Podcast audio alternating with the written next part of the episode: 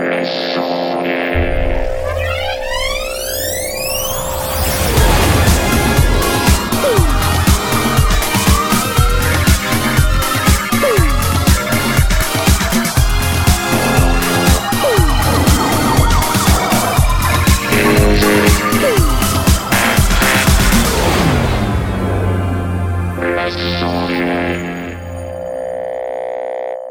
bonsoir à tous, bienvenue dans les sondiers. On a eu droit à un petit bruitage de Monsieur Blast euh, pendant le générique. et, et synchro en plus. En hein. synchro, J'ai attendu le poung. Tu peux nous le refaire ou pas? Oh. Je peux vous faire ça, regardez. Elle est belle C'est c'est ridicule, tiens. Ah, c'est pas le bon bouton. Voilà, c'est celui-là, il est, il est bien meilleur. Bonsoir à tous, bienvenue dans cette émission dédiée à l'audio numérique et aux techniques du son. Euh, avec moi pour présenter cette émission. Ce soir, nous avons Blast. Bonsoir. Oui, c'est lui. Le grand, euh, le beau, le jeune. Voilà, Le tous les oui, qualificatifs, l'éternellement euh, jeune. Éternellement jeune, les qualificatifs qui te, qui te vont parfaitement, en fait, Ouais. au teint, euh, tout ça. Comment, comment vas-tu aujourd'hui? Ma foi, je vais super bien. Tu vas super bien. Euh, tu Ouais. n'as aucune nouvelle particulière euh, Est-ce que j'ai des nouvelles particulières? Non. Non, Non, euh, tu n'as pas acheté de table de mixage, tu n'as pas... Euh, si, si, Ah, ah, mais elle n'est ah, pas encore ah. arrivée. Hein. Elle n'est pas encore arrivée, d'accord. Tu n'as pas acheté un équipement particulier, si? Je me suis acheté une Rodecaster Pro. Oh, oh mon dieu C'est incroyable. Mais Voilà. ferais-tu du podcast? Pour pouvoir faire, euh, pour pouvoir monter assez facilement des plateaux d'interview ou des plateaux de radio sans avoir à trimballer mon ordinateur, ma carte son et machin. Voilà. Voilà, donc pour ceux qui se demandaient, oui, nous achetons parfois du matériel, tout à fait. Oui. Nous- Non, non, les fabricants ne se pressent pas à nos portes pour euh, nous donner leur matériel, ça n'existe Et pas. on le ça paye avec nos sous. Voilà, c'est ça. Merci à toi. Ce soir, pour présenter cette émission avec moi, nous avons également Jay Ah oui. Ah oui, c'est lui, comment tu vas-tu? Ah bah ça va, ça va, un peu fatigué, mais content d'être là. Oui, c'est lundi, c'est normal, la reprise du travail, tout ça. Ouais, ouais. Ouais. Et du coup, euh, bah c'est c'est lundi, donc tous les soirs, les lundis soirs, on est le lundi soir avant 20h30. C'est un peu boring, boring quand même Ouais. la semaine. Exactement. À partir de 20h30, bon, là on commence éventuellement à être un peu plus dans le mood.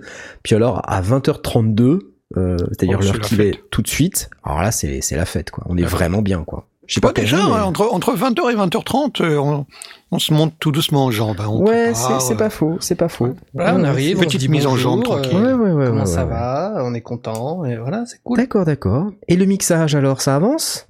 Ouais, oui, ça avance, tout doucement, mais ça avance euh, bien. Très bien. On discute euh, toutes, toutes les semaines, euh, voilà.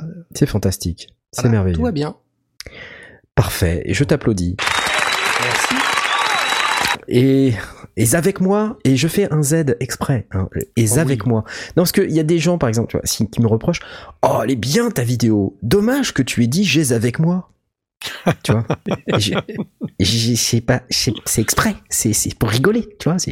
Bref, euh, avec moi, avec un Z, ce soir pour préparer et pour animer cette merveilleuse émission sur l'audio numérique et les techniques du son, j'ai l'inénarrable, le magnifique, l'incroyable. C'est lui. Asmat. C'est vrai qu'il se l'est- Il, il nous a passé tout notre jingle la semaine dernière, mais euh, il s'est pas passé le sien. Bah ouais, mais il, il a, il s'est bien débrouillé, hein, j'ai trouvé. Ouais, il est, il était il est un pas mal, tout hein. Il est pas mal comme animateur. peu trop en mode. euh, C'était un tout petit peu pénible. Je vois pas où est le problème, hein, vraiment. euh.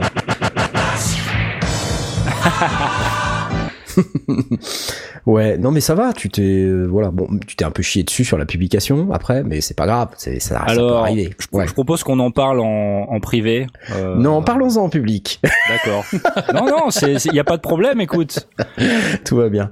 Non, non, non, mais vous avez tous adoré l'animation euh, fantastique, fabuleuse d'Asmot. On dirait qu'il a fait ça toute sa vie, c'est merveilleux. J'ai adoré moi. En tout cas, je t'applaudis. Voilà. merci. Fayot. Je me suis endormi à la Ça moitié de l'émission, mais c'était cool. Et c'était pas de ta faute, c'était de la mienne. J'étais en voyage la semaine dernière. Vous voyez, j'ai Oh. fait des... À la fois, il y a des travaux chez moi, je peux pas rester chez moi, j'essaie de shooter des vidéos, j'ai pas de studio. Ah, c'est la galère, la galère totale, quoi. Je- J'ai envie de, de pleurer. tellement c'est la tristesse, vraiment. Allez, un peu de gaieté pour remettre tout ça un peu en équilibre. Ça faisait longtemps, tiens. Alors, ce pas soir, manqué. nous sommes quatre. Euh, nous sommes quatre. Et comme je ne suis pas dans mon studio habituel, je suis dans cette espèce de petite pièce horrible qui me sert de KGB à matériel. et et, euh, j'ai viré mon fauteuil Louis XV euh, qui m'a valu tous ces mauvais commentaires. Mais j'ai pas choisi. Tout... Écoutez, j'avais cette chaise là, elle était là. C'est vrai qu'elle est hyper moche cette chaise. Je sais pas ce qu'elle fout là.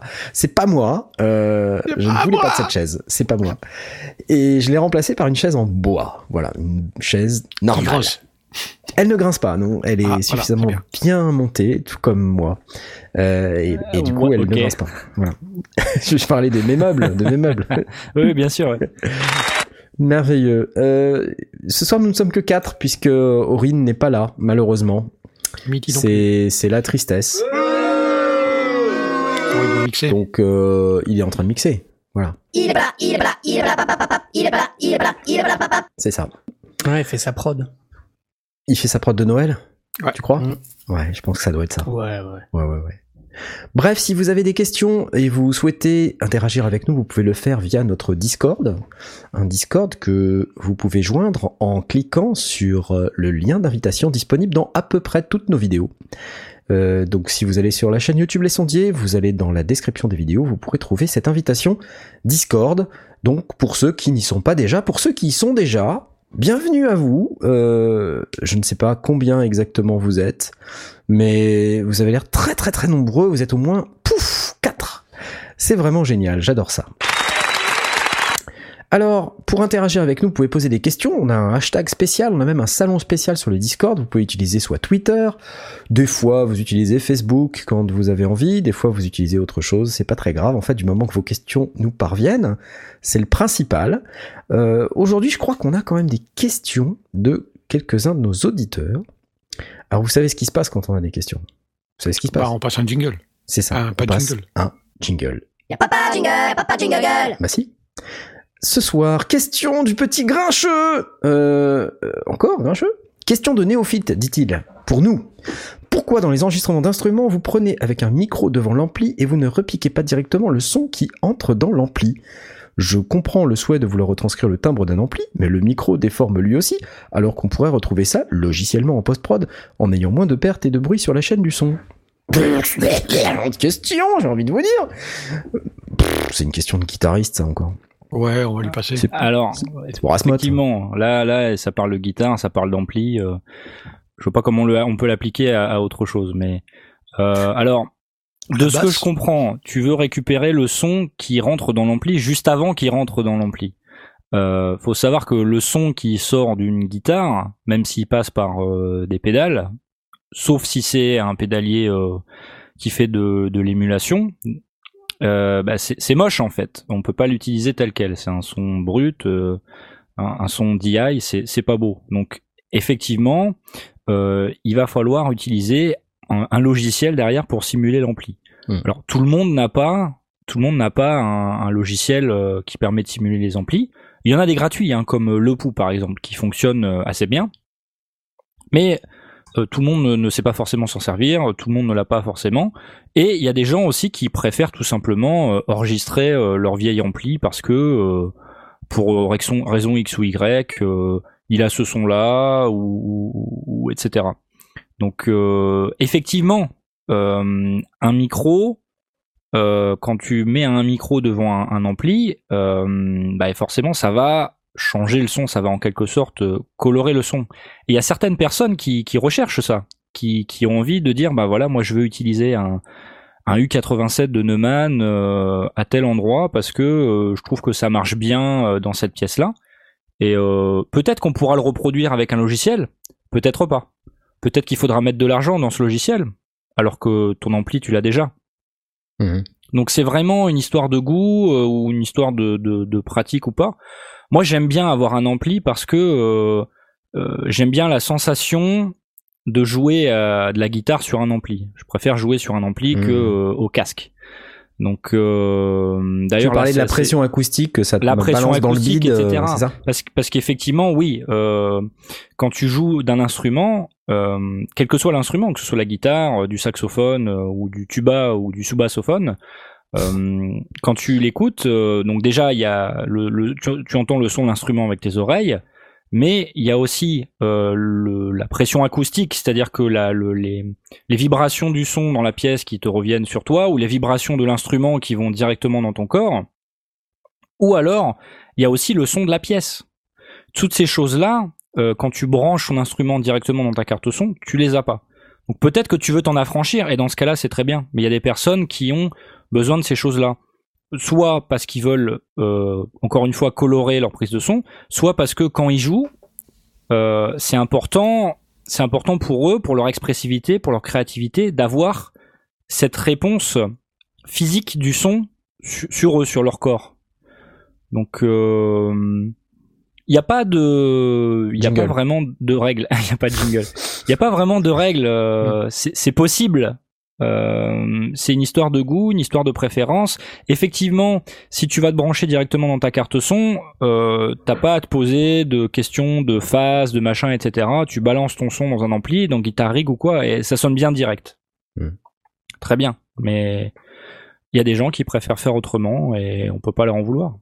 Oui, je- et puis le et puis le, le son euh, quand tu quand tu commences à jouer entre l'ampli et ta guitare qui peut euh, créer des larcènes, des choses comme ça que tu maîtrises parce que selon l'orientation que tu vas donner de ta ouais. guitare vers l'ampli, des choses comme ça. Ouais. Si tu passes par ton par ton par ta carte son, tu vas pas avoir euh, ça, ça va te Mhm. C'est effectivement beaucoup plus difficile. Euh, il me semble avoir vu un plugin qui était capable de reproduire ça. Je sais même pas comment, mais euh, Moi, je, moi, j'ai déjà ouais. vu, j'ai, je l'ai déjà fait en utilisant mon pod XT et en renvoyant en direct dans mes enceintes de monitoring, et donc euh, j'ai eu cette interaction. Mais c'est vrai que ça, ça donne pas cet effet qu'on a quand on a un, un, un vrai ampli. euh.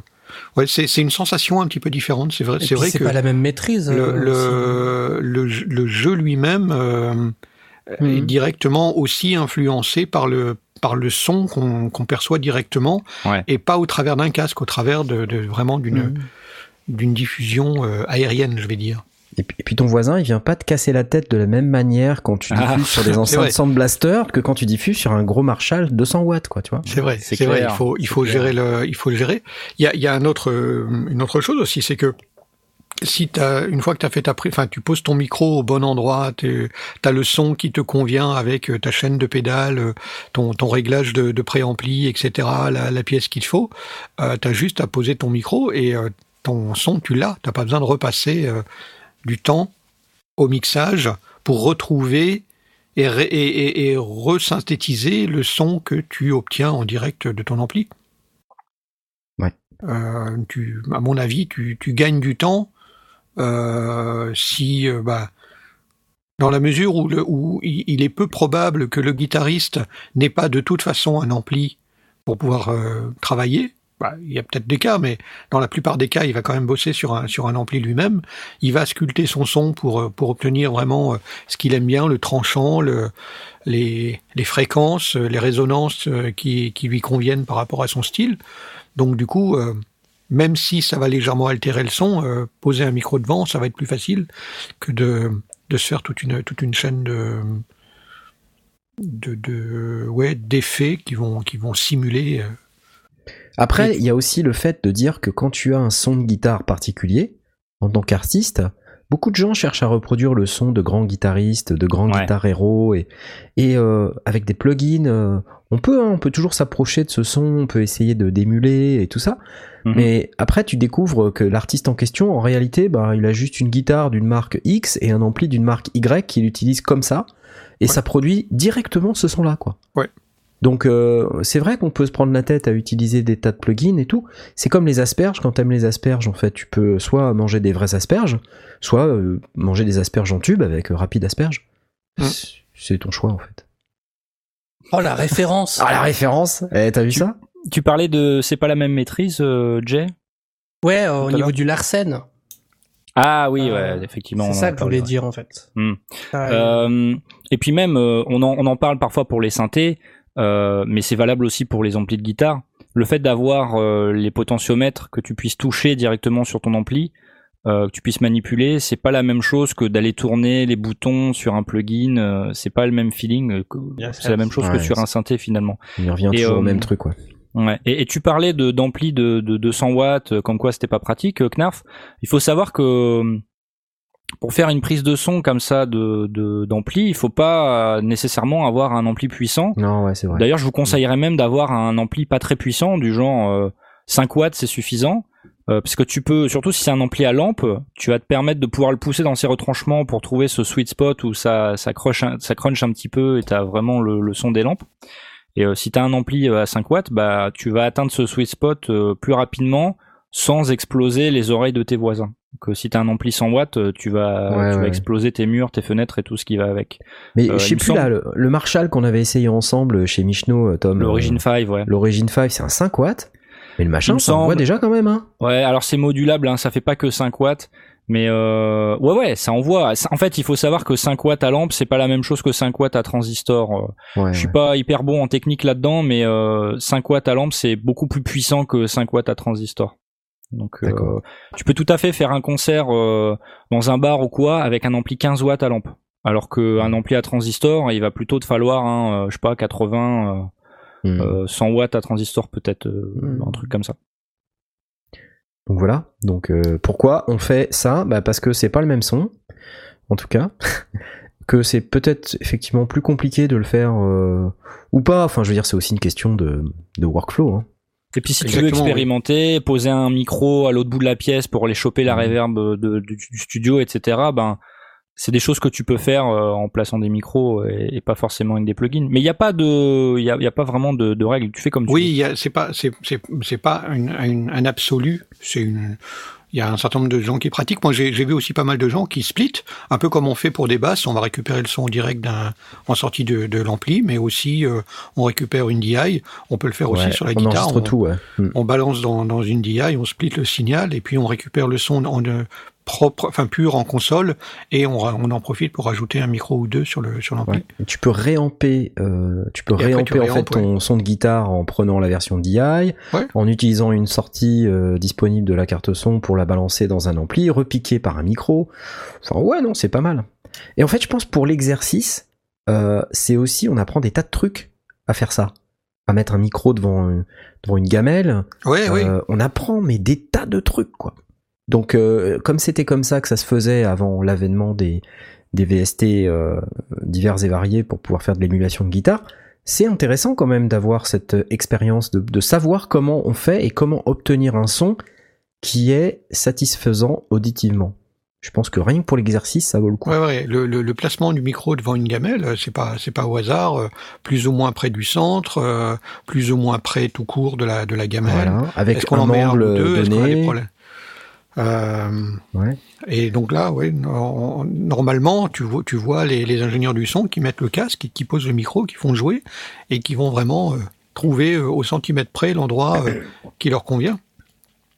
Après, bon, en fonction de leur expérience aussi, euh, certains ils arrivent, euh, t'as- Il pose le micro d'un certain. euh, ok, c'est là que ça va être et c'est là que c'est ouais. mieux. Mais c'est ça l'expérience aussi. aussi, oui, bien sûr, oui, ça Hein, tombe pas du ciel. Et puis après savoir euh, parce que souvent les home studistes arrivent devant un micro euh, en se disant mais ouais c'est quoi la différence entre micro A et micro B? Parce qu'on n'entend pas forcément la différence. Bah, Ouais. En fait cette expérience là elle permet de dissocier euh, et de distinguer ces différences parce que peut-être tel micro ben il va être meilleur euh, sur tel type de, de gamelle ou utilisé comme ci plutôt que comme ça. Ouais, comme Ça, un c'est monologue en fait. hein, Il y a vraiment ouais tout- ouais comme un qui exactement. permet C'est de- tout pareil. Plus la, direc- la directivité qui peut être différente selon sûr, les micros, oui, oui. et Exactement exactement. la taille de la membrane. euh, L'âge du capitaine, la distance cap- Bref, voilà, c'est pour Grincheux. On t'applaudit. Merci à vous les gars pour avoir répondu brillamment à cette excellente question. Nous avons d'autres questions dont je vais vous parler immédiatement. Y'a pas de jingle, y'a pas de jingle. Bah non. Question de Romante. Romante Romente Romante Y aura-t-il encore des masterclass? Oui, mais pour l'instant, comme je n'ai pas de studio, pour l'instant, il n'y a pas de masterclass. À moins que euh, vous autres faisiez, fassiez des masterclass. Je ne sais pas. Peut-être. Vous avez l'équipement. Mais euh, faut juste trouver un sujet, trouver le temps d'en parler, euh, le préparer suffisamment. Moi perso, il faut que je m'entraîne, mais Mm. euh, je suis pas contre. Ouais. À ce sujet, je suis tombé euh, ce week-end sur la chaîne YouTube d'un gars euh, qui est un producteur de musique électronique plutôt trance. Alors faut aimer la trance, mais j'ai trouvé ça super sympa. Il s'appelle Giuseppe Ottaviani. Alors devinez quoi, c'est un Suédois. We have in the studio C'est the lui. headliner for Who's Afraid? Giuseppe 138 Ottaviani. Et en fait, je vais vous poster euh, l'URL de son de son channel YouTube et il y a une vidéo qu'il a postée et que j'ai regardé, c'est euh, toute la fabrication d'un de ses titres qui s'appelle Traceland, euh, le deuxième single de son album qui s'appelle Evolver. J'ai trouvé ça hyper cool quoi et euh, à regarder ça dure quand même un petit peu de temps, c'est un peu plus d'une heure et demie. Je vous envoie le truc là sur le Discord pour ceux qui sont sur Discord. Et en fait, c'est très très intéressant parce qu'en fait, le gars, il a un chouette studio déjà et il le filme sous trois angles différents. Et euh, il switch comme ça de caméra en caméra. C'est un peu comme une masterclass. euh, Enfin, c'est une masterclass. Mais par contre, on voit, euh, on voit vraiment la manière dont, dont il fait le truc. Et je trouvais ça plutôt bien foutu. Et puis bon, en plus j'aime bien sa musique, c'est plutôt rigolo. Voilà, c'est c'est tout. Mais oui, il y aura des masterclass donc.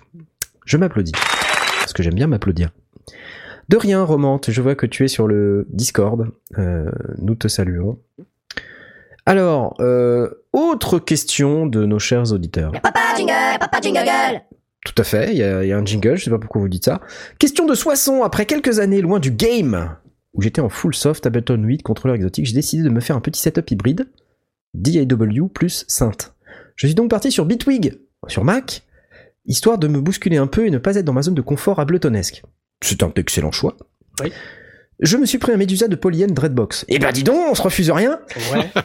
Là, tout va bien, mais si je veux un peu plus d'instruments hardware, est-ce qu'un combo du genre Machine Jam plus Machine MK3 pourrait être le combo idéal, histoire d'avoir la jam pour contrôler Bitwig et la MK3 pour avoir du MIDI in-out plus des entrées-sorties audio, mais que deux, donc forcément mixette plus... Oh là là, question compliquée Ah, lui, il est parti sur, euh, oui, la- grosse, euh, sur grosse un truc. Alors, Machine Jam... Euh... Ça commence à dater un tout petit peu. Je suis pas certain. Autant MK3, euh, moi j'aime beaucoup ça. J'aime beaucoup, beaucoup, beaucoup ça. Autant euh, Machine Jam, euh, je suis pas spécialement convaincu. Surtout qu'en plus, hein, généralement, hein, tout ce qui est euh, contrôleur machine, c'est quand même bien bien conçu pour fonctionner avec Native Instruments. Donc autant euh, je me dis voilà machine MK3 euh, de toute manière on, on démarre le logiciel machine euh, et ça se passe bien. Autant autant utiliser des des hardware native instruments pour essayer de faire autre chose que du native instrument, c'est quand même pas l'idéal. Je, je vais être honnête avec vous. Donc ton plan Soissons, euh, après avoir ramassé ton vase cassé, le vase de Soissons, comme, comme chacun sait. Euh, On se croirait le 1er avril. c'est ça, c'est le 1er avril. je, je suis pas certain que ce soit vraiment le, le setup. Pour Machine MK3, oui, euh, mais uniquement avec euh, le logiciel machine. Parce que en MIDI, oui, c'est très cool comme contrôleur MIDI, mais mais euh, je suis pas certain euh, de. Ouais, je sais pas. Par contre, Machine Jam, je sais pas. Tout dépend ce que tu souhaites faire. Si vraiment tu as besoin des faders, moi je te conseillerais de regarder du côté de contrôleurs euh, comme le Livid Controller par exemple. Euh, c'est ça, Livid CNT là, je, sais sais plus comment ça s'appelle. Livid, Livid, ouais c'est ça. Livid Instrument. Check-moi ça mec. Livid Instrument. Voilà. Et Livid Instrument, ils font un machin super qui s'appelle le, le contrôle CNTRL 2.R. Je vais essayer de vous poster ça dans le Discord. C'est ce machin-là. Et en fait, ce truc-là, à mon sens, est un tout petit peu plus. C'est peut-être la solution à tes deux problèmes, en fait. Peut-être que t'as même pas besoin de produits Native Instruments, tu as juste besoin de ça. Un contrôleur de ce type-là, c'est-à-dire avec des pads, avec des faders. Et, euh, et là, ben, t'as le meilleur des deux mondes, en fait, puisque t'as T'as plein plein de potards, t'as plein de pads, t'as plein de faders, t'as plein de boutons. Ouais, c'est cool. Donc moi, je, je serais plus enclin à conseiller un truc comme ça pour euh, le type de cas d'usage que tu décris. Ouais. Là comme ça. hein. Et honnêtement, Je n'ai absolument pas regardé la question avant l'émission, donc je, je réponds, mais totalement à l'arrache. Et je pense que c'est la bonne raison. Je pense que c'est la bonne réponse. Voilà. Ensuite, est-ce qu'une mixette USB type Behringer Xenix 802 ferait l'affaire? Bon, ça dépend combien de temps d'entrée tu as. Voilà. On peut peut-être commencer d'ailleurs, ça peut être un bon sujet d'émission, ça. Faut-il une table de mixage ou pas dans un home studio? Ça, c'est une bonne question. Qu'est-ce que vous en dites? J'en connais un qui a qui a envie de s'acheter du matos. Comment tu sais? Comment tu sais Ah bah parce que quand t'as quand t'as envie de, de quelque chose, t'essaies de nous faire valider. Donc euh, voilà. cherche les arguments pour convaincre euh, le, le conseil d'administration. Attends, tu rigoles ou quoi? Non, non, non, non, non. J'ai Bon, besoin de cette machine. Ok, ça n'a aucun rapport avec la récente sortie chez Presonus de la Studio Live 64S. Absolument, Absolument aucun pas. rapport. Alors, C'était la, la Six que tu voulais. Ouais, euh, la, la petite SSL là dont vous avez parlé la semaine dernière. Ouais. C'est intéressant ça, très très intéressant. Vous trouvez pas ça bizarre d'ailleurs? Parce que quand on regarde la Presonus, je, je switch un peu sur un autre sujet. Hein. Désolé Soisson pour ton vase et toutes ces choses, mais euh, voilà, je- ma recommandation c'est pas c'est pas ni Machine MK3 ni Machine. Alors peut-être Machine MK3, mais Machine Jam je suis pas sûr. Mais par contre, au sujet de la table de mixage, petite mixette, Mhm. la Six SSL, alors évidemment c'est pas le même prix qu'une Xenix 802. Au- En réalité, moi je préfère répondre à la question faut-il une table de mixage ou pas? Qu'est-ce qui, qu'est-ce qui est intéressant? Et je me disais, à la lumière des récentes sorties, que ce soit de SSL avec la Six ou de la très très récente, là c'est il y a trois jours, hein, même pas, hein, euh, Presonus donc qui vient d'annoncer une toute nouvelle Studio Live 64S, c'est un monstre ce truc. Je sais pas si vous avez vu, hein, mais c'est euh, donc euh, Ouais, je l'ai vu. ouais. 76 canaux de mixage, Ouais. 43 bus pour mixer. 43 bus, les mecs. Vous pouvez aller jusqu'à 43 bus. Il y a un DSP à l'intérieur qui permet d'allonger 526 processeurs. Donc en fait, vous voyez, vous avez vos 76 euh, bus euh, channel là, plus les 43 mix bus. Et ben 526 effets qu'on peut ajouter comme ça. On peut donc les empiler, hein, puisque 526 c'est plus grand que 76 et 43. Donc on peut en empiler plusieurs. Ouh, oui. Et dans les processeurs en question, il y a des, des effets, des multi-effets. Hein. Donc il y a un- des reverbs, euh, des compresseurs. euh, en plus, ils ont une espèce de système de plugin là chez Presonus qui est qui a l'air super sympa où on peut avoir des, mod- des euh, modélisations de, de compresseurs célèbres, un peu vintage. Ah, c'est cool. Ah ouais, franchement, c'est cool. Moi, ça me parle. Et c'est très et- orienté, du coup, live. Enfin, ça, ça met Alors- vraiment son nom Presonus Ah, je sais pas. Je, je sais pas. Moi, je me dis un home studiste avec plein de boîtes. Tu vois Des petites boîtes. Tu comprends? Des petites boîtes. Mm. Des petits synthés. Des, des boîtes. Tout ça. Et ben. Il y a un mec euh, comme toi, quoi. par exemple, euh, quand tu commences à avoir des tas d'entrées-sorties partout dans tous les sens, moi je me dis, euh, un machin qui est capable, avec 32 entrées lignes, hein, 32 entrées lignes, ça fait 16 appareils. Puisque c'est mono, hein. Donc ça veut dire que quand on prend une entrée, on prend left. Euh, Oui. et Une autre entrée, right. Donc ça fait deux, Mm. deux voix. Donc quand on a euh, 32 entrées euh, combo XLR ligne micro, bah, on peut brancher 16 synthétiseurs ou slash boîte slash effet. Auquel tu peux rajouter autant de stage boss que tu veux, puisque euh, Alors voilà, et moi je peux te dire euh, que les 16, je les ai. Je les ai, déjà les à 16. Ah oui, moi je suis largement au-dessus de 16. Ouais, mais parce que tu refuses le patch B. Tu te, tu te- Alors, alors justement, c'est une excellente remarque. Mais avant de passer à ça, je voudrais juste avoir votre opinion sur. Vous me dites c'est uniquement fait pour le live. Certes, c'est fait pour le live. Non, c'est pas ce que je me dis. ce que Je me dis que tel que c'est là, avec tous les effets en interne, etc., c'est quand même très orienté console de live.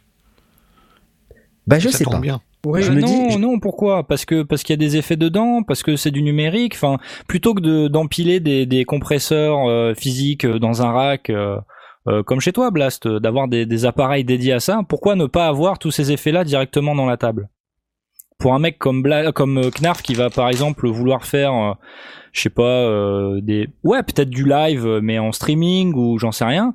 Euh, bah, le fait de tout avoir dans la table, euh, c'est quand même plus intéressant que, que d'aller empiler encore plus d'appareils dans un home studio. Un home studio, c'est quand même un espace restreint où Ouais, tu peux pas clair. non plus. euh, C'est vrai que Oui, tu mais je, je suis pas, je suis pas totalement contre. Je me dis que, euh, en, en fait, c'est une réflexion que je me fais entre d'un côté SSL qui sort la Six qui est euh, analo pur, juste deux préamps euh, et tout le reste c'est de l'analo, analo, analo. Et de l'autre côté, euh, le grand écart total avec euh, la, Studio Live euh, 64S avec euh, autant d'entrées plus le les, la, partie réseau, enfin les, les entrées-sorties sur le sur le canal réseau. En, je sais plus quel, quel standard, c'est pas du MADI, c'est autre chose. Euh, plus euh, le- les, les effets intégrés, les groupes, euh, euh, on, on est sur sur une, enfin, c'est très large quoi. On a vraiment on a on a une gamme qui est extrêmement euh, variée. Euh, entre les deux, on va avoir oui les petites mixettes un petit peu intermédiaires, genre les petites Yamaha avec une petite section d'effets, un petit peu pour pour du, du de, de la de la petite production, enfin du bar ou des choses comme ça, de la, de la- du, du petit live. Euh, Il y a euh, la Tascam 30, euh, Tascam 24 ou je La je- 24, je- ouais, ouais, ouais, c'est ça. La modèle La- 24. la- modèle 24. la, la Tascam avec euh, avec ses, qui est avec toute sa section analo plus sa section euh, euh, supplémentaire euh, en numérique, euh, en tout cas de ses entrées-sorties et ses effets en numérique. En fait, tu tu as vraiment une, une palette. C'est, c'est, c'en est même agréable. Euh, on, on sait que c'est un casse-tête pour choisir sa carte son. Celui qui se dit il me faut une console, bah, je lui souhaite bien du courage pour trouver exactement ce qu'il lui faut, hein, parce que c'est euh, C'est clair. c'est une- Mais après, t'as plusieurs choix possibles. C'est une question qui revient souvent hein, euh, des, des gens qui connaissent pas trop le home studio. En général, ils savent pas trop ce que c'est une carte son et ils s'orientent directement vers euh, une table de mixage. Ah, est-ce que j'aurais pas besoin d'une table de mixage pour m'enregistrer? Oui, Euh, parce que c'est un peu ce qu'on voit euh, Ouais, c'est ça. traditionnellement euh, quand on, on voit des ingé sons, quoi. Ils sont devant une table. Ouais, mais une table Dire- de mixage, ça et- mélange et- les sons, c'est tout. Hein. bah, ça mélange les sons, bien sûr, bien sûr. C'est ça. Euh, après, j'imagine qu'avec un modèle comme ça, ou enfin des modèles un peu plus évolués, euh, qui font aussi interface audio, tu peux Alors, récupérer euh, l'ensemble Justement, des pistes. c'est ça euh, qui est absolument incroyable. C'est que sur euh, ces modèles-là, alors la 64S, mais les autres aussi, la 32 aussi, hein, Ouais. euh, Ouais, bien sûr. vous vous avez euh, par voie, par piste, vous avez un canal euh, qui circule en USB. Hmm. Hein, donc là, par exemple, avec la, la 64S, c'est 64 canaux in-out. Donc ça veut Ouais. dire que c'est quand même... ça, c'est de la folie. Ouais. Ah bah Ouais, ouais, là, vous avez une carte son, 64 entrées, 64 sorties, quoi. moi tu tu alors évidemment dans mon contexte à moi là aujourd'hui c'est c'est pas applicable mais admettons que je sois euh, dans un contexte un peu plus proche Admettons, euh, du admettons tien. que je sois blindé. Ah, as- non c'est pas une histoire d'argent c'est une histoire d'avoir autant de place que toi Plus et que trois mètres carrés. autant d'appareils en même temps Ouais. moi perso je saurais pas spécialement ce que j'en ferais de, de de ça tu vois Ouais, ouais, ouais. Euh, Mais autant avoir un, tu vois, euh, avoir un, un patch bay comme il dit Blast, avec éventuellement une table comme tu as déjà euh, Knarf, c'est-à-dire pas un truc avec des faders, mais un, un machin qui se qui s'empile et qui prend pas trop de place. En peux quand rack, même avec des boutons, c'est ouais, pas des faders. ça. Ouais, ouais. Ça, à la rigueur, euh, ok, pourquoi pas, c'est pratique. Mais euh, un machin comme ça de 64 pistes avec des écrans, euh, euh, à moins que je fasse mes mix dessus, c'est un peu overkill, quoi, tu vois. Alors, mais enfin, Moi, moi essayons de spécifiquement, ce que je me dis, c'est que dans, dans la mesure où effectivement il y a, il y a toute cette section d'effets, et c'est ça qui m'a amené à me dire qu'on est c'est toute cette section d'effets avec autant d'effets semble, et c'est peut-être, euh, j'ai pas lu la notice, hein, euh, semble vraiment orienté live plutôt que que mixage, parce que si tu es en mixage de studio, Évidemment, tu peux l'utiliser comme console parce que c'est des faders euh, motorisés, donc Ouais, tu peux ouais. l'utiliser comme euh, comme télécommande finalement de ta de ta workstation. Mais à quel moment est-ce que tu as tes effets à l'intérieur de ta workstation sur ton multipiste, euh, les effets qui sont dans la boîte, comment est-ce que tu Mais les c'est ça la Bah, beauté du truc. C'est que comme c'est Ouais, un canal et est relié en USB directement, tu peux indépendamment. En fait, moi j'ai fait le test. hein, j'ai possédé une Mackie HUI. euh, euh, j'ai essayé de d'utiliser euh, le mixage in the box euh, avec Cubase, avec Live et tout ça. Il y a toujours, euh, enfin, il y a c'est c'est toujours la merde. Il y a toujours un problème Mm. quelque part. Euh, je préfère nettement avoir, si c'est vraiment pour mixer, une table de mixage de ce type-là, hein, comme une Studio Live. Euh, parce que derrière, je sais que à chaque canal, je vais pouvoir mettre un compresseur par canal, et en fait, c'est la tranche de ma console qui va l'accueillir. Derrière, le compresseur, il est dans ma station de travail, mais comme euh, la, la voix de sortie finalement, elle arrive sur la, la voix de la console, bah ça revient au même en fait. J'ai pas besoin de la table de mixage de ma station de travail de numérique. Je mixe avec ma table. Oui. Alors ça présente tu, tu des, routes euh, chaque, chacune des, des voies Chacune de ta, des de voies, voilà. de travail. Voilà, exactement. Ouais. Après, ça présente euh, aussi des inconvénients, comme par exemple l'automation, c'est pas pareil, euh, tu vois. Enfin, ça, ça doit se gérer. Mais euh, enfin, je veux dire, il y a des, des cas d'usage qui peuvent être intéressants. euh, par exemple, en cas de, de stream en live. Alors oui, on revient encore sur du live, mais c'est du live de studio en quelque sorte. Mm. Tu vois, euh, le fait d'avoir euh, accès à tous ces mixbus euh, qui te permettent de mettre des compresseurs sur des bus, d'en créer jusqu'à une quarantaine, de pouvoir faire un peu tout ce que tu veux avec des configurations ultra compliquées si t'as envie, ou simples si t'as envie, mais de pouvoir mettre des effets un peu où tu veux comme ça. euh, tu peux faire ton sidechain euh, tout euh, à l'intérieur de la console. euh, Tu et puis il y a pas de souris quoi. Voilà, moi ça ça. Ah oui, c'est vrai. ça m'intéresse ce point aussi, quoi. ouais. Mais je- je- moi, je me posais la question, et ça fait partie des choses. Bon, une grosse console comme ça, ça prend de toute façon trop de place pour euh, l'espace que je me réserve, Ouais, euh, vu euh, le bordel qu'il y a dans mon bureau. Euh, faudrait que je vire vraiment beaucoup, beaucoup de choses pour arriver à poser une console de cette taille. Mais j'ai réfléchi à, à effectivement avoir la possibilité de mixer, parce que le, le- pour moi, l'inconvénient de la souris, c'est qu'il faut garder les yeux sur sa station de travail. Euh, sinon, euh, tu cliques à côté, ça marche plus. euh. et donc, si tu gardes les yeux, tu mixes plus avec tes oreilles, tu es toujours influencé. Et alors, au début, c'est bien de, de, de mixer avec ses yeux, mais après, il faut quand même arriver à s'en affranchir et donc mixer avec ses oreilles. Et c'est pour ça que moi, l'idée d'une solution de type euh, Faderport ou équivalent, donc une, une ou, interface Mackie, HUI ou, ou autre, ça, ça m'attire. Euh, mais à condition que ce soit euh, relativement euh, restreint. J'imagine pas utiliser plus que mes dix doigts pour bouger des faders en même temps. Donc j'ai pas forcément besoin de tout ça. Mais, je comprends le- le- l'envie d'aller vers, euh, une solution pareille. Avec pour moi la restriction, c'est de me dire qu'il y a tellement de fonctions qui sont vraiment très très très dédiées au, au live que bah, évidemment c'est génial. Mais c'est peut-être à mon sens un overkill euh, pour des fonctionnalités que j'utiliserai peut-être pas. On se pose la même question quand on quand on se dit euh, quand, enfin quand on donne des conseils de d'achat d'une carte son. Euh, si tu vas pas utiliser de MIDI, t'emmerdes pas à prendre Ouais, MIDI. ouais, ouais, si t'as pas besoin de de de, de 8 entrées, t'emmerdes pas à avoir de la date. Si tu l'as, c'est bien. Si tu l'as pas, euh, faut pas forcément te ruer dessus ou ou dépenser 500 balles de plus pour l'avoir. Ouais, ouais, Et, ouais. et, et, et là, je me dis, on est quand même sur du très très lourd.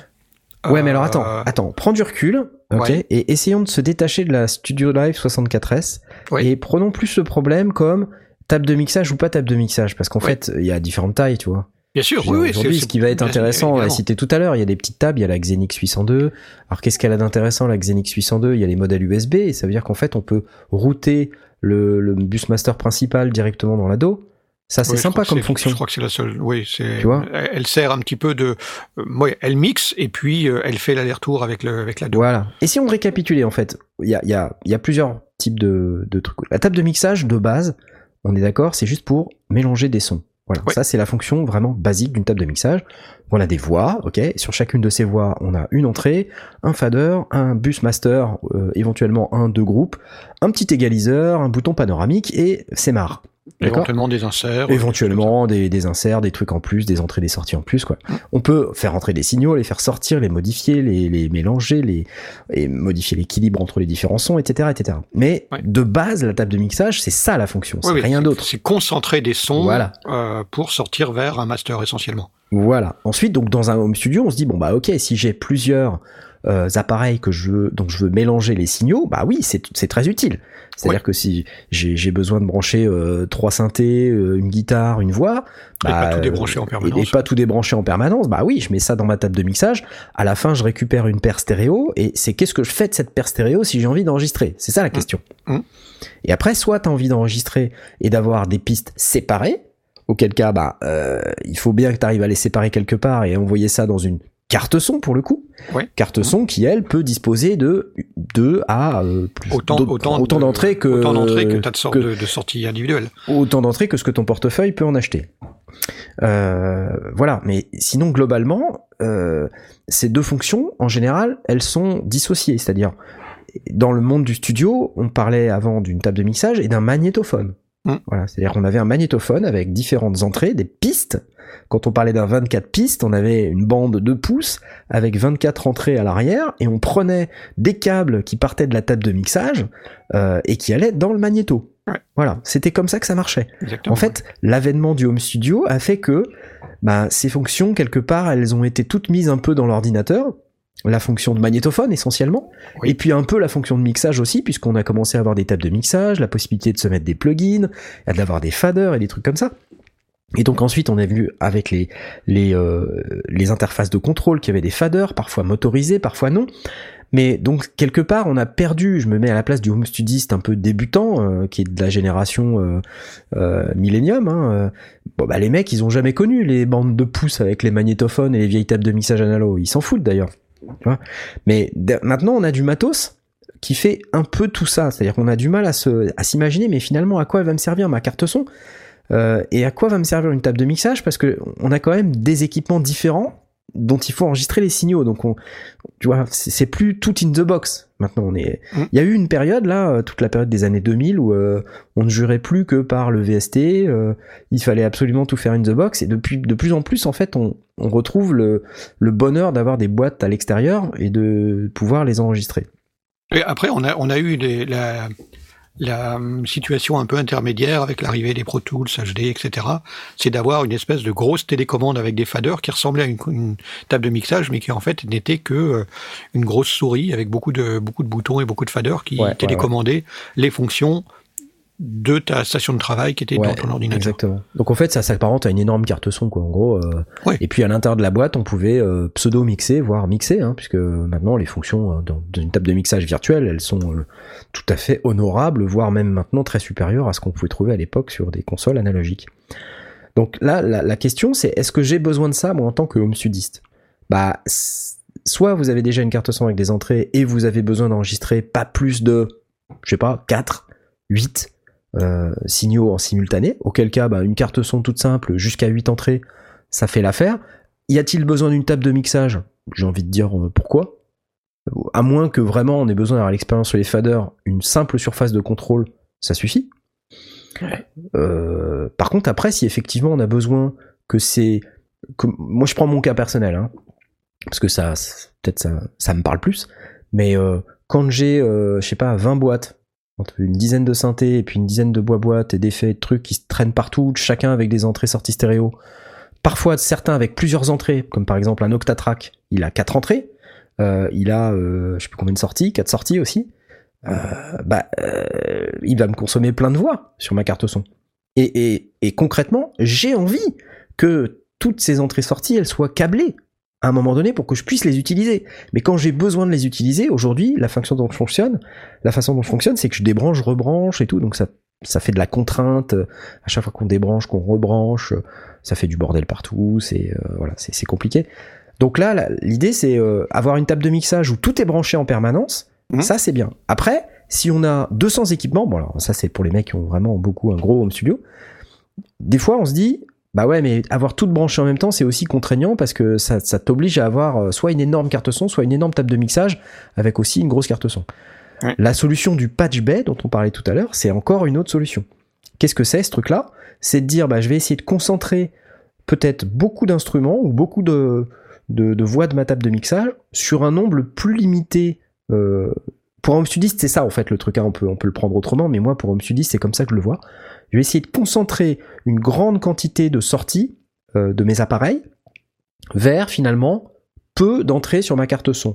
Et comme je sais que j'ai jamais vraiment besoin d'enregistrer tout ça en permanence, Tout en euh, même temps, ouais. tout en même temps, eh ben j'ai des câbles de patch, d'où le patch bay. hein, c'est comme un standard téléphonique, on plug des Ouais. patchs, euh, on plug des câbles, euh, les sorties dans les entrées, et et il y a des patchs dits normalisés, c'est-à-dire qu'il y a deux lignes.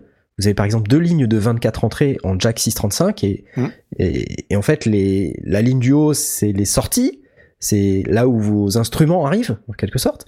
Par exemple vous branchez un synthé, bah, les sorties euh, 1 et 2, enfin LR du synthé euh, A, elles sont sur les, les deux premières entrées et en fait c'est normalisé au sens où ce qui est dans les deux entrées du haut redescend automatiquement sans qu'il y ait besoin de mettre un câble dans les fait, entrées du bas. Tu, tu définis par défaut euh, les appareils qui vont être euh, branchés, c'est les uns avec les autres en le permanence plus sans câble. souvent. Voilà. Euh, Ceux-là, tu sais que tu les utilises régulièrement, donc ça sert à rien de les, les- les brancher par patch. Enfin, tu les branches au travers de la normalisation.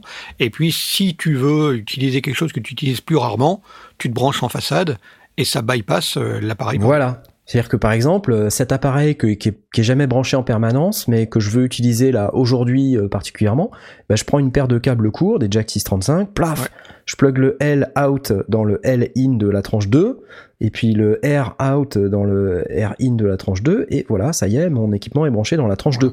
Et s'il n'y a pas de câble, euh, c'est un autre équipement, mais sauf que là, j'ai bypassé en branchant un câble. exactement. C'est un peu comme des bus hardware, quoi. Ouais, complètement. C'est le même principe, oui, sauf que c'est un pour un. hein, donc euh, il y a Ouais. le branchement par défaut et puis simplement le fait de te, de te brancher dans le dans le in de ton de ton patch coupe euh, la, la session euh, par défaut et puis te, te permet de brancher autre chose temporairement. Et là, il y a un gros, euh, il y a un gros inconvénient quand même à ces trucs-là. Donc, il y a plein d'avantages évidemment, puisque c'est très flexible. Du coup, euh, vous pouvez plugger euh, les équipements les uns dans les autres. euh, c'est, c'est vachement flexible. Le Mm. problème, c'est que du coup, comme il y a cette étape euh, de passage par le patch bay, bah, ça fait deux fois les câbles, quoi. Oui, ah oui, ça double les câbles. Oui, euh, Voilà. il en faut. Et là, Et là, là, il faut plein de tu, câbles. là tu, tu sors le fer à souder parce que euh, tu vas pas les acheter. hein, sinon, tu, tu, tu- quand tu te retrouves à, à te faire 200 câbles de patch. euh, Après, c'est vrai que c'est instantané. Hein. Il y a des gens, par exemple, dans le euh, dans le channel là, qui disent euh, c'est instantané. Le gros plus, c'est que tout est disponible au bout des doigts, Ouais. contrairement à une console digitale live. Certes, certes. Après, euh, moi, j'ai possédé une 01X de Yamaha pendant des années. J'ai adoré cette table, quoi. Hmm. C'était une table euh, qui permettait de véhiculer euh, tous ces signaux sur un câble FireWire. Et donc, euh, j'avais juste à plugger mes instruments à l'arrière euh, avec un câble de patch. Je pluguais en fait euh, les entrées sur mon patch. Puis derrière, j'avais plus d'instruments que je n'avais d'entrée. Bah, c'est pas grave, j'utilisais mon patch bay pour patcher mes instruments à l'intérieur oui, quand je tu rajoutes. euh, Voilà. Et ça faisait la rue Michel. Hein. C'est une, mani- une manière d'étendre finalement tes, tes fonctionnalités. Tout comme derrière, une fonctionnalité de type ADAT pour rajouter 8 préampes quand on a besoin. euh, Exactement. Et, et ça, C'est, c'était un, super compromis. C'est l'hybride en fait. Hein. Ouais. C'est exactement ça. C'est à la fois une table de mixage et une euh, euh, et une, carte son. Euh, donc en fait c'est et en plus ça faisait un troisième truc le, la 01X c'est que ça faisait télécommande pour euh, ma station de travail audio numérique. Ah oui, voilà. Donc là tu passais dans un autre mode, t'appuyais sur un bouton et flaf ça switchait en mode télécommande. Ouah, c'était vraiment cool, top quoi. Ah ouais, c'était hyper cool. Donc Comme tout, dans euh, l'absolu, on faisait, parce que finalement, quand on, quand on veut terminer l'histoire du, du bon vieux temps des magnétos, donc il y avait la phase d'enregistrement où on envoyait les tranches de console vers le magnéto, et puis après, quand on mixait, on envoyait les 24 pistes du magnéto dans la console, et on mixait et on, et on sortait euh, notre, notre mix. Mais évidemment, on le mixait à la main, donc on savait qu'à quel moment il fallait euh, pousser tel fader, il fallait faire rentrer tel instrument, il fallait changer l'équalisation. Et donc, Ouais. euh, c'est pour ça qu'on voit euh, sur les, sur les making-of des, des vieux albums de légende, ils sont à 3 ou 4 au-dessus de la console, en train de mixer vraiment en live ouais, le son brut Mm. tel Oui, qu'il a été euh, envoyé dans le, dans le magnéto. Et puis, euh, c'est eux qui font l'automation, c'est Ouais, eux qui eux, poussent le fader. C'est attention, il y a la voix qui rentre ici, tiens, elle est un petit peu forte euh, sur le deuxième couplet, tu la, tu la tires un petit peu. Par contre, euh, tu me remontes la guitare, euh, tu m'équalises un coup la, la batterie juste à cet endroit-là parce que il y a un petit coup de cymbale un petit peu moche et tout était fait en live pur. Euh, être au taquet, hein. Ah ouais. Ah mais après pour t'avais les consoles où il y avait une automation intégrée, c'est-à-dire que t'avais une piste de timecode Oui. euh, sur ton magnéto Et ça et se puis déclenche. la euh, console, elle, elle suivait le timecode et, elle- et avec ses faders motorisés, elle était capable de faire monter les faders au bon moment quoi. Incroyable. Ah et donc tout ça, finalement, c'est ce qu'on retrouve. Et c'est pour ça que quelqu'un qui comprend comment ça fonctionnait peut euh, voir euh, une station de travail audio numérique et, et la comprendre parfaitement. Euh, et comprendre tout le vocabulaire, les latches et les, enfin, le, le- le principe de l'automation, de, de l'automation euh, avec le différent vocabulaire, comment fonctionne une autom- une automation, euh, comment on route, euh, le, le- même le routage au sein de la station de travail finalement simule la prise de son d'un côté et puis le, le remixage derrière. Voilà. Donc après, on, on- il y a plusieurs solutions. hein. C'est-à-dire que soit on a, c'est toujours un peu lié au nombre d'entrées dont on a besoin à l'instant T. Si on veut juste entendre, la table de mixage, ça suffit. Si on veut enregistrer euh, juste un ensemble sans avoir un besoin euh, impérieux nécessaire de séparer les instruments, euh, une table de mixage avec une petite carte son deux entrées qui rentre dans la station de travail du numérique, ça, suffit fait l'affaire. Ensuite, on a, comme on l'a précisé tout à l'heure, des tables de mixage qui ont ces fonctionnalités de, de cartes son USB. hein, Donc vous, Ouais, avec des préamplis voilà, vous, voilà, il y a des préamplis, donc il y a peut-être 4, 6, 8 entrées, euh, plus un, un bus, euh, un groupe, euh, plus euh, un bus master qui arrive dans la station de travail du numérique. Donc voilà, on n'a pas besoin de carte son, ça fait carte son, on peut enregistrer dans n'importe quelle station de travail du numérique et c'est cool. C'est Et un puis peu comme après, la, la live track de Orin. ouais, c'est ça, exactement. Ouais. La live track, c'est la live encore track, mieux que ça, c'est la live track. non, c'est un, c'est un cran au-dessus. La live La- track, la- en fait, la- t'as un, t'as un- pour chaque piste, t'as, euh, t'as une entrée, en fait. C'est, c'est, Ouais, c'est comme la studio live, hein, sauf que c'est Que la, la, live petit, track, mais- elle, a, elle a aussi l'enregistrement euh, interne euh, sur carte Sur une carte SD, SD, Sur carte euh, SD. Ouais, ouais, c'est Moi, si je devais euh, avoir quelque chose, ce serait probablement ce truc-là. tu C'est vois. une fonction un petit peu, un petit peu hybride. euh. Par contre, euh, elle- elle a- la différence, c'est qu'elle n'a pas les faders motorisés. Donc, du coup, euh, euh, quand on renvoie un, un- un mix ou quand on rappelle un mix, bah, les faders sont pas forcément à la place de, de, de ce qu'on a rappelé. Ouais, il faut donc, tout euh, il y a- replacer à la main. Ouais, faut tout il faut les replacer. Donc, il y a, c'est un compromis. C'est un compromis à. Alors t'es pas obligé de, le- de les replacer, c'est juste que dès que tu vas bouger un truc, bah c'est la nouvelle que- valeur euh, qui va prendre le pas sur l'ancienne, quoi. Ouais. Donc c'est un peu Ouais. ballot. D'où l'intérêt d'avoir des faders motorisés, comme ça quand tu rappelles une mémoire de mix, euh, bah, le machin il se remet à la bonne position. Ouais. Après vous avez des consoles comme les Studio Live là, euh, mais il y a d'autres consoles hein, qui font ça. Euh, comme par exemple les Behringer X32 euh, qui font ça très très bien. Oui, les, les Midas aussi. Midas M32 qui est Ouais. une, une, une, consoeur, hein, c'est la même marque hein, en quelque sorte puisque c'est Behringer qui a racheté Midas.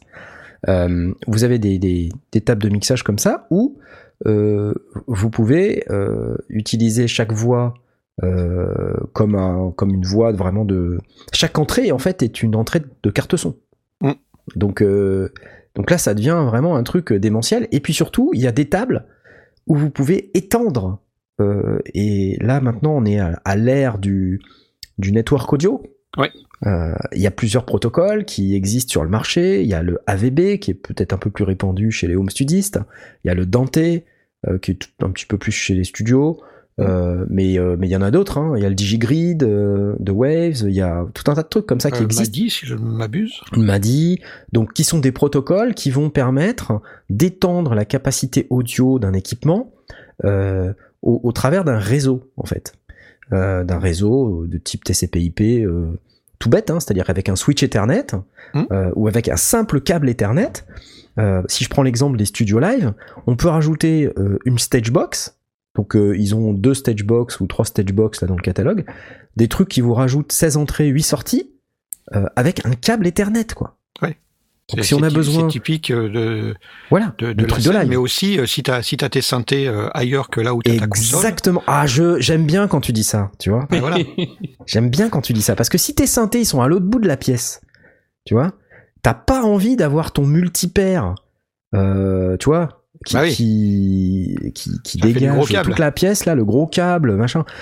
Euh, tu vois, si t'as, euh, je sais pas, 6 synthés qui sont de l'autre côté de la pièce, bah 6 synthés x 2 ça fait 12 câbles, plus les câbles MIDI déjà, c'est déjà la, la galère, hein, les câbles MIDI. Donc là, je vous raconte pas le truc quoi. Et ça existe en wireless aussi. euh. Alors, Ouais, latence et compagnie. Et voilà, c'est et- pas les mêmes ouais. Que c'est pas la même Ouais. euh, latence, c'est pas le même engagement de, Ouais. de, de temps réel quoi. Ouais. Voilà. Donc je moi je regarde ces solutions là avec intérêt parce que non seulement elles permettent une extension du nombre d'entrées-sorties euh, de manière complètement démente. euh, sur les tables Yamaha par exemple, hein, il y, a, il y a le Dante. Le Dante c'est euh, c'est pareil, vous avez regardé les tables par exemple là, euh, les dernières 01V 96, je sais pas a le Dante, mais sur les, D- les DMX, euh, DMX 1000, je crois que ça s'appelle. Yamaha DMX 1000. Je, je, Je connais mal les Yamaha, j'ai pas vraiment suivi. je le fais en live là. La DM1000 et la, la DM1000, voilà.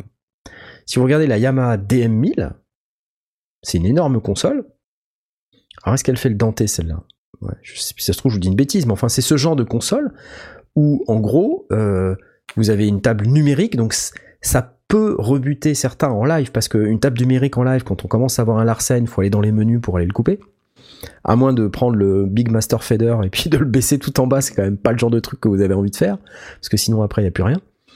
Mais euh, une table analogique, euh, quand vous êtes en live, euh, le bouton il est accessible directement tout de suite, vous pouvez baisser la piste qui pose un problème. Euh, sur une table numérique, ça peut, ça peut rapidement tourner en catastrophe. Sachant que sur une, table numérique, euh, à partir du moment où il existe maintenant des, des systèmes de, monitoring justement du Larsen, euh, rien n'empêche d'avoir un, un- une, dans, la tranche le système qui va justement vérifier que qu'on parte pas en, en Larsen et qui va aller couper euh, tout seul euh, comme un grand, euh, poser un filtre notch ouais, euh, ouais. sur la fréquence. Comment ça s'appelle ces machins là qui coûtent 100 balles les- Moi, j'en ai, j'ai Les les Shark, Shark, euh, Shark. les Shark DSP 110. On en a utilisé euh, sur un concert de Magoyonde. euh, à- alors, c'était vraiment les tout débuts du Magoyonde. hein. On remonte vraiment loin en arrière. Euh, ça nous a sauvé la vie euh, parce que on était dans un espace qui n'était pas du tout adapté pour le pour la sonorisation. Et en posant ces deux petits Sharks, ça, ça nous a sauvé des Larsen qui qui partaient de partout et qu'on n'arrivait pas à contrôler. Justement sur une Yamaha, sur une Yamaha euh, 01V. euh, ouais. Aspic Ou en avait parlé d'ailleurs dans une des toutes premières émissions. Ouais, oui, ça Ouais. remonte vraiment très très loin. C'est des petits, mais euh, mais Behringer, on a on a fait d'autres sous forme de rack et autres. Mais Ouais, ce que je veux dire, c'est que ça veut dire, bah, techniquement, le le processus n'est pas très très compliqué d'aller euh, surveiller ce qui rentre et ce qui sort et de de vérifier si ça part en résonance et de poser un filtre notch là où c'est nécessaire. Donc euh, sur le genre de de, de console de Presonus Live, euh, comme comme la Presonus euh, Studio Live, euh, je serais étonné qu'on n'ait pas euh, très facilement ce genre de fonction à poser euh, et donc euh, d'être certain que ça parte pas en Larsen. Alors c'est intéressant parce que euh, bon, moi je regarde les consoles numériques et puis c'est vrai que dans le dans le Discord là on me conseille, euh, il y a LRK qui me conseille de prendre la, la console de Deadmau5. Ouais. Je pense que ça doit être une, euh, une SSL ça ou, que- ou une Nive, je sais pas. Enfin c'est Ça ressemble à une Nive, ouais. ça ressemble plus à une Nive qu'à une SSL. Et euh, c'est marrant que qu'il cite cet exemple parce que au- au-delà de la blague, euh, le mec, il a quand même cette console qui est une, une analo quoi. Pourquoi il, a- il irait se faire chier avec une analo alors que c'est plutôt un mec qui fait du mixage électro? Bah voilà, il a exactement la problématique que j'ai décrite, qui est il a énormément d'appareils dans tous les sens et voilà, il a besoin de pouvoir mixer tout ça avec tout un tas de voix. Ouais, parce que Eh ben, finalement, il n'y ça a pas tant quoi. d'entrées que ça sur cette console. Elle est grosse, mais euh, Elle est grosse, ouais.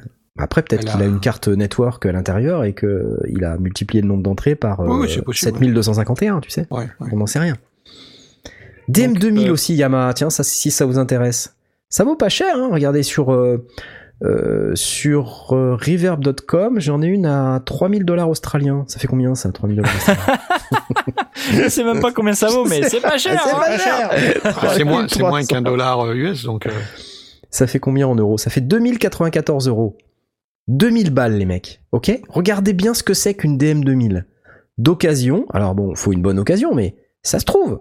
Voilà. Une occasion. Une Yamaha DM2000 à 2000 balles. C'est une somme, hein, certes. Mais enfin, v'là la table, quoi. Voilà. Là, ouais, c'est- c'est vrai que c'est bon. une belle table. hein. Ouais, en réalité, euh, oui. Mais du coup, en regardant, je regarde la DM2000 et je regarde ta- la, la Presonus 64 et je me dis, euh, l'un dans l'autre, euh, ça se ressemble. Ouais, je pense que la DM2000 est plus grosse. Oui, en taille? Ouais. Ouais, je pense que possible, la Studio Live 64, honnêtement, elle est vraiment assez petite. hein. Elle est, elle est impressionnante parce que la 64 est vraiment, elle a, elle a exactement le même, euh, la même taille que, que la 32. que la 32. Ouais. Mais quand tu regardes les caractéristiques techniques de la bête, tu regardes et tu il te dit, ça fait 82 cm de large. Est-ce que tu crois à ça? 82 cm, c'est pas tant que ça quand on regarde. Ouais, Pas énorme. La, la plupart des consoles, elles font 1m50 de large. Enfin, les grosses consoles, euh, on est vite sur un truc. C'est pour ça qu'il faut. euh, bah, Ah, tu vois ce que ça là- fait, un mètre l'avenant. Hein. Regarde, 1 mètre, tu vois ce que ça fait un mètre. Tout le Ouais, monde ouais, sait ce que ça fait un mètre. Ouais. Bah, 82 cm. Bah, ça fait 18 cm de moins. Merci. Merci. Bravo. C'est bravo, ouais, c'est c'est Ah oui, ça, ça, ça tient sur un petit bureau.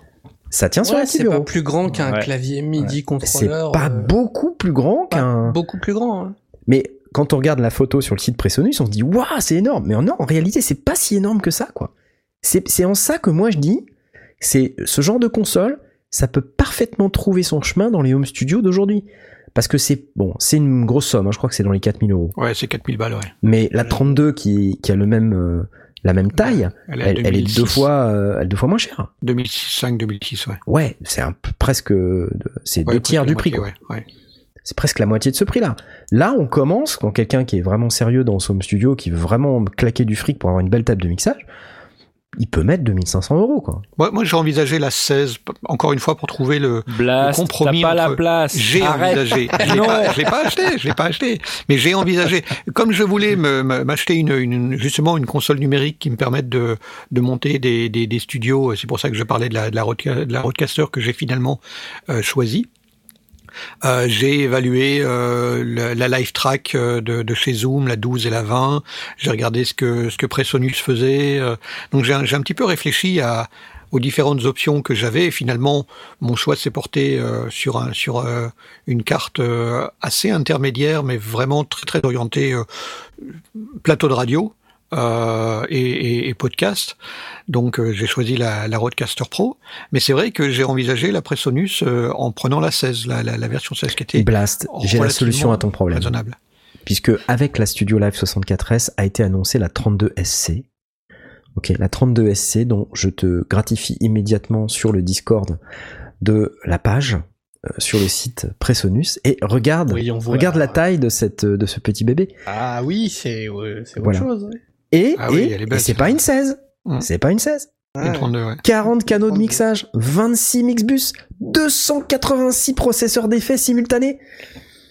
Tu es heureux? C'est juste la moitié de l'autre. Sauf Ouais. qu'elle est deux fois plus petite. Ah, ils ont complètement re- repensé le, le système. Et du coup, ils ont, ils ont retiré les, les bus, ou en tout cas, euh, il faut, je présume, je présume que les bus, il faut les appeler euh, pour les avoir sur, le, sur la, la partie principale. Ouais, mais être des bus numériques, quoi. C'est des bus numériques, c'est-à-dire que t'as Oui, des oui, boutons là sur la gauche, ce tu sont, des, des, des faders, euh, des, des faders. euh, T'as les bus sur la gauche là, t'appelles tes, tes mixbox comme ça, t'appelles tes send, et puis, t'appelles euh, tes tu, trucs. tu les as euh, tu te sous débrouilles. la- Sous la main. Et puis regarde, t'as une belle émulation d'un compresseur euh, bien connu là sur le sur la petite euh, interface. Oui, elle est belle. Enfin, de toute façon, la, secondes. la, la Rodecaster, je l'ai déjà commandée, donc euh, Oh, je vais pas m'acheter une deuxième console tout de suite. Oh, Mais, mince euh, pour le Black Friday, peut-être. Ah mince, il a déjà commandé son truc. Euh, Knarf. Oui, t'as quoi, aujourd'hui alors toi comme euh, Alors, table très très bonne question. Excellente question. Euh, Aujourd'hui, j'ai une Mackie. Euh, euh, ça s'appelle comment? LM3204. Qu'est-ce qu'une Mackie LM3204 Je vais vous poster ça, mais si vous cherchez sur internet, vous allez voir. En gros, c'est un line mixer, d'où le terme LM comme line mixer. Car déjà à l'époque, j'avais beaucoup d'appareils qui sortaient en ligne, au niveau ligne.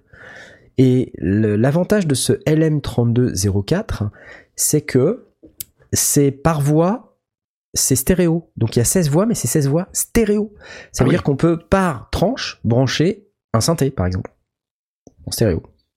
Donc euh, si on veut, on branche que l'entrée gauche et ça fait une voix mono, hein, mais si on branche les deux, bah, ça fait une voix stéréo. Donc en fait, c'est c'est comme si j'avais une console 32 voix, mais dans un tout petit espace rackable, 5 U de rack.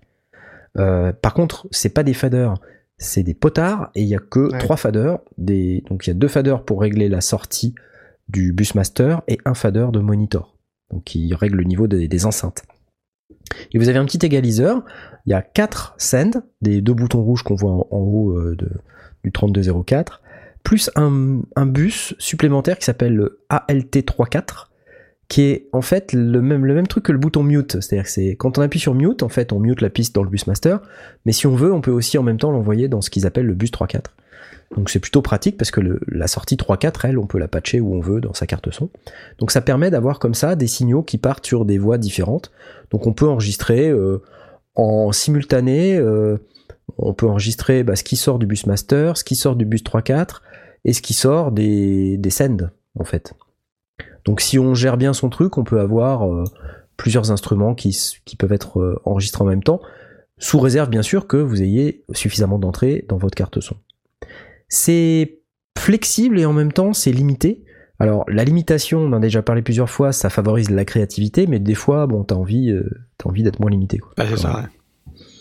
Donc, pour tout vous avouer, dans le cadre de la réflexion de mon home studio, je m'étais dit ça, je le remets dans un rack et je m'achète deux paires, enfin une paire de, de patch 48. Mhm. Et euh, comme ça, c'est marre, euh, je peux mettre euh, tous mes équipements avec des multipaires dans tous les sens. Et puis rapidement, je me suis dit que j'aurais, je pourrais pas tout, tout mettre d'un seul côté de la pièce.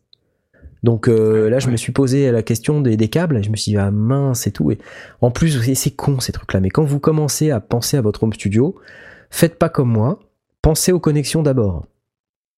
Parce que Ouais, moi j'ai déjà posé les plaques de placo quoi, bêtement. Hum, hum. Et du coup, bah, les câbles, j'aurais dû les mettre derrière. Mais il aurait fallu pour ça que je les achète, mais pour pouvoir les acheter, il aurait- il aurait fallu que je me sois fait un schéma, etc. Ben, j'ai tout pris le truc à l'envers. J'en parlerai dans ma prochaine vidéo d'ailleurs. Bah oui. Une question peut-être un peu inutile euh, ou pas. D'accord, question refusée. Mais euh, en termes de, de consommation et Ouais. de chaleur, Ouais, ça. c'est comment? Bah, les consoles analo, ça, ça chauffe, ça consomme un peu. Hmm, Numérique. euh, Numérique, trop. hein. Ouais. Numérique, pas trop.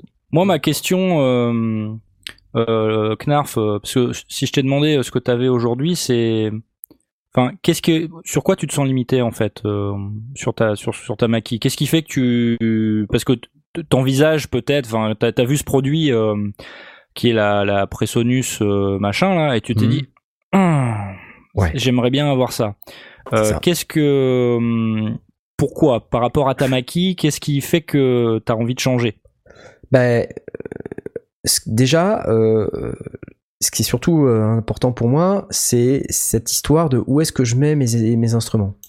Oui. Et je me suis dit, avec l'AVB, donc la possibilité d'avoir une stage box ou même une deuxième Studio Live 32 en rack, puisqu'il y a aussi des Studio Live 32 en rack, Mhm.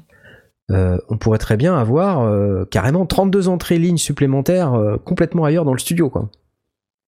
Et aussi des sorties, parce que ça c'est aussi important, les sorties que les entrées dans mon cas. Parce que moi j'ai des sampleurs.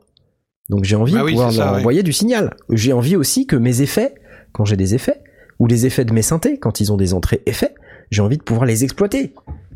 C'est marrant voilà. parce qu'en fait, quand on t'écoute parler, on a l'impression que ton nouveau home studio, c'est le Stade de France tellement c'est grand, quoi. Tu vois. C'est Oh vrai là que là, mais à l'autre tous les câbles il faut font avoir, 25 euh, 32 centimètres, hein. entrées. euh, Attends, là, c'est pas si grand quand même, quoi. c'est pas si grand, ça fait 16 mètres carrés.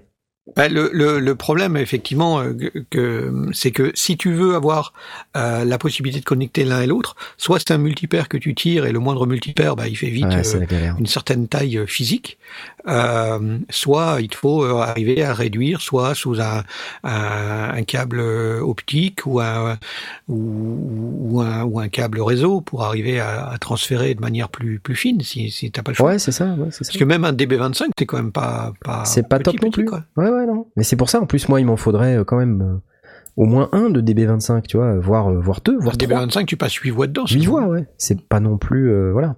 Donc, euh,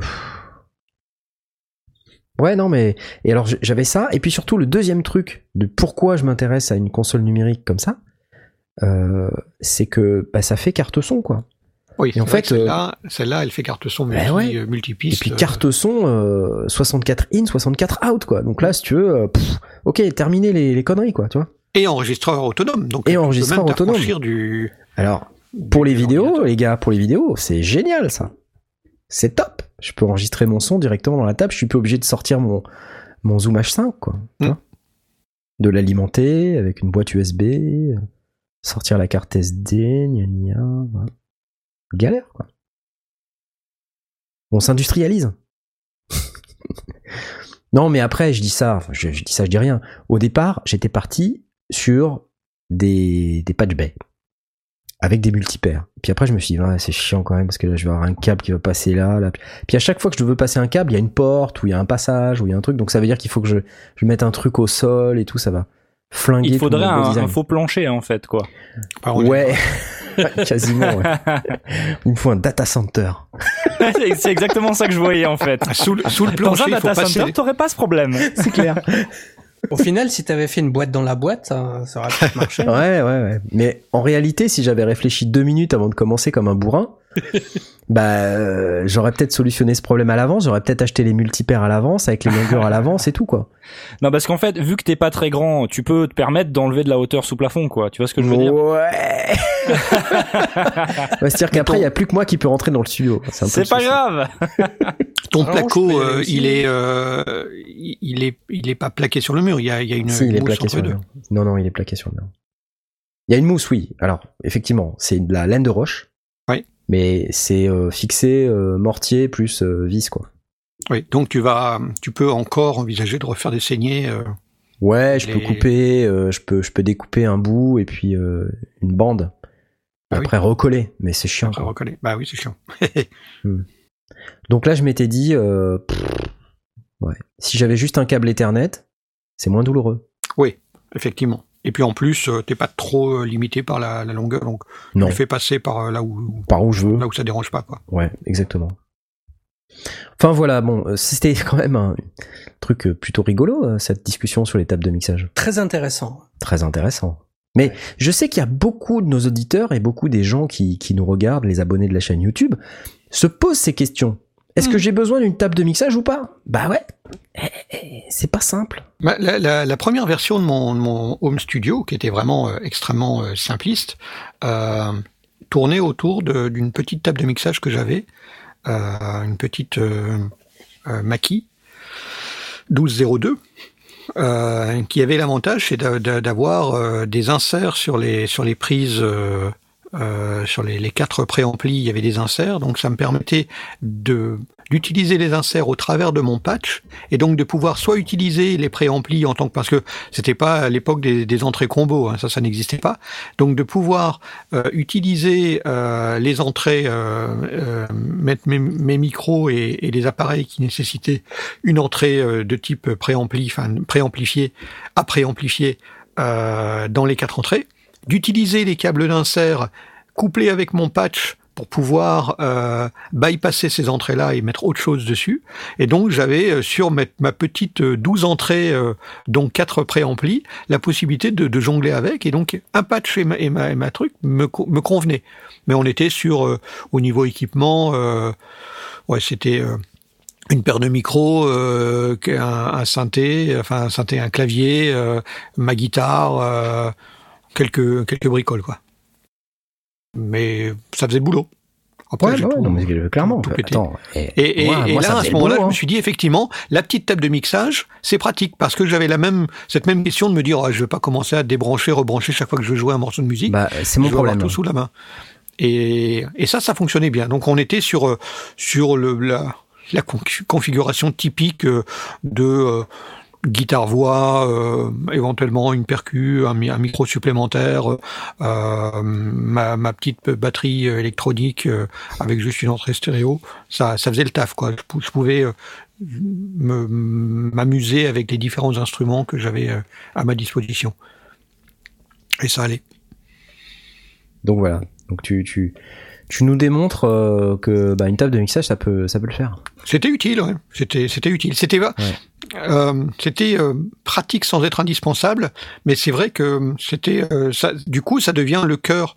Dire que maintenant, on- j'ai transféré le cœur du, du studio de la table de mixage vers ma, ma carte son qui a suffisamment d'entrées pour centraliser cette partie-là. Ouais. Donc en ouais. fait, il y a eu vraiment, il y a, y a eu un- une transposition progressive de euh, la table de mixage qui centralisait toutes les entrées et qui me sortait euh, juste une paire de stéréo que j'entrais dans ma carte son stéréo, euh, à une carte son qui a plus d'entrées et donc qui centralise maintenant mes, besoins et, et, mon son finalement. Donc tout est, tout est actuellement euh, centralisé autour de l'ordinateur et de la carte son, sachant que c'est là où on se dit, bah, du coup, une solution de type Faderport ou bien euh, les le, le, le système. Tu utilises toujours euh, Asmod ton, ton tes, tes faders euh, de chez Berry?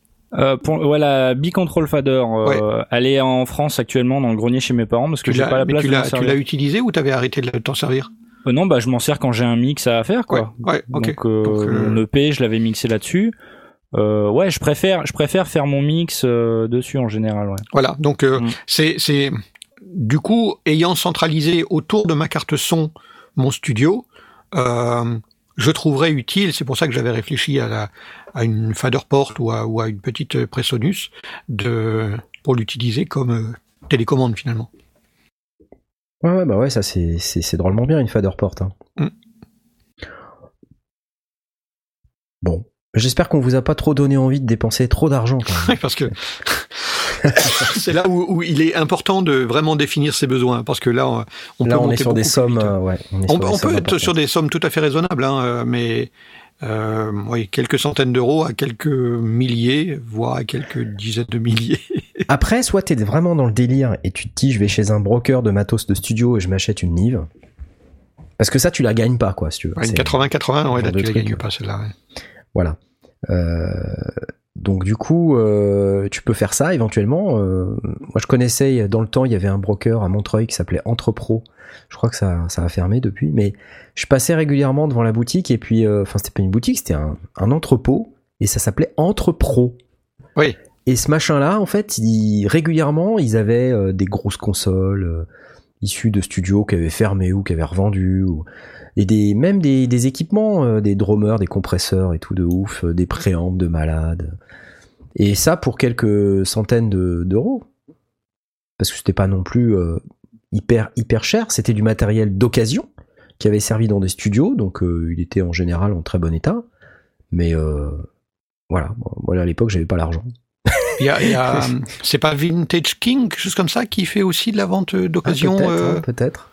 D'équipements. Ce qu'il faut, ce ce qu'il y a, c'est que ces équipements-là qui sont anciens euh, nécessitent euh, euh, bah, un budget révision. Et donc aussi d'avoir quelqu'un sous la main qui est capable de faire des révisions, qui a de la pièce, parce que l'entretien est...